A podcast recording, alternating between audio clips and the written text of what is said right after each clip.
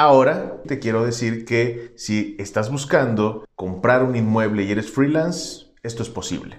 Gracias por entrar al podcast de Coldwell Banker México. Aquí encontrarás temas de mercadotecnia, negocios, finanzas, tecnología e inmuebles. Yo soy Alejandro Blé, súbele el volumen y disfruta de este episodio.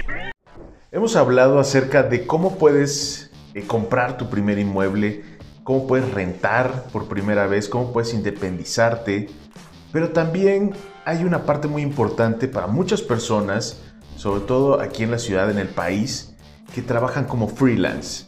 Estas son las personas que no trabajan en una, eh, en una oficina o no trabajan en un puesto en específico en una empresa, sino que trabajan desde sus casas o trabajan eh, eh, con otra forma que no es pues de planta dentro de una empresa, sino es como extraoficial.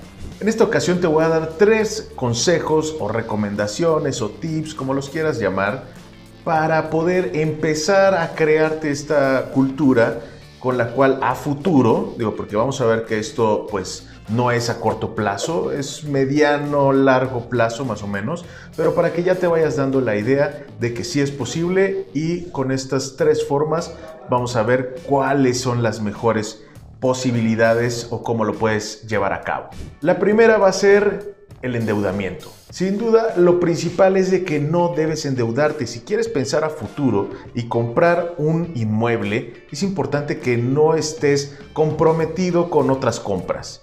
Y esto va desde que te compres el nuevo iPhone, desde que te compres una televisión o el Xbox o lo que tú quieras, pero el punto es de que no debes tener gastos que sean acumulables a la larga. Esto es de que no digas voy a comprar eh, eh, un iPhone a tres años, porque de todas maneras sigue siendo un endeudamiento.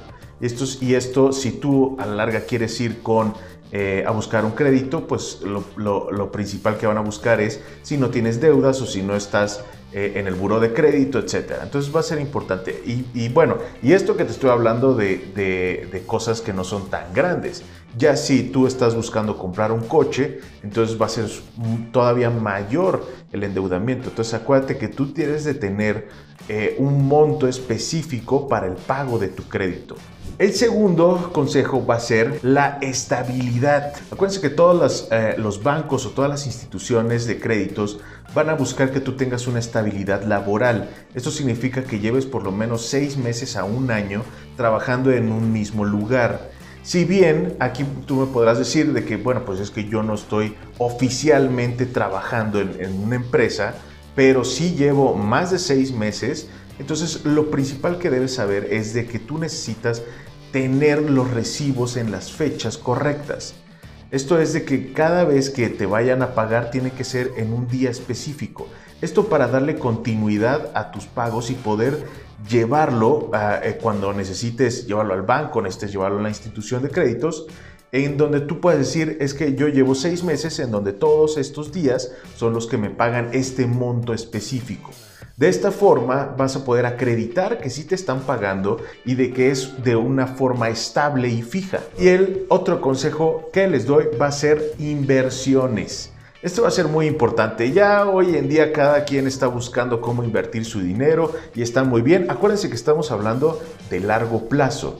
Entonces aquí es muy importante que nosotros empezamos a invertir nuestro dinero. Si bien tú ya tienes un ahorro, eh, eh, por muy grande o chico que sea, no importa, el punto es que busquemos invertirlo o reinvertirlo en, en una cuenta en la cual nos pueda generar ingresos. De esta forma nosotros vamos a tener sí o sí constantemente cada mes vamos a tener un ingreso.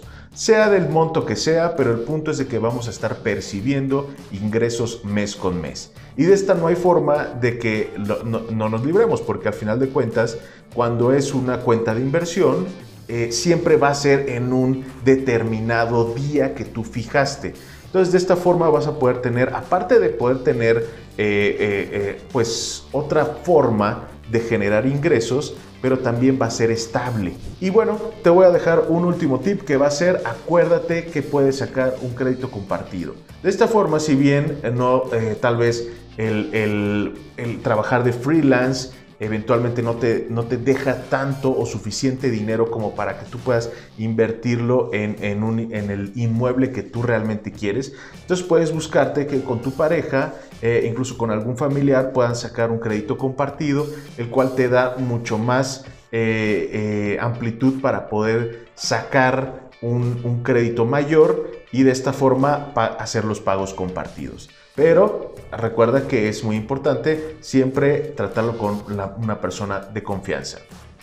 Espero que esto te sirva. Si estás freelanceando y estás interesado en comprar un inmueble, siempre hay una forma de hacerlo. Yo soy Alejandro Ble y nos vemos en el próximo episodio. Hasta luego.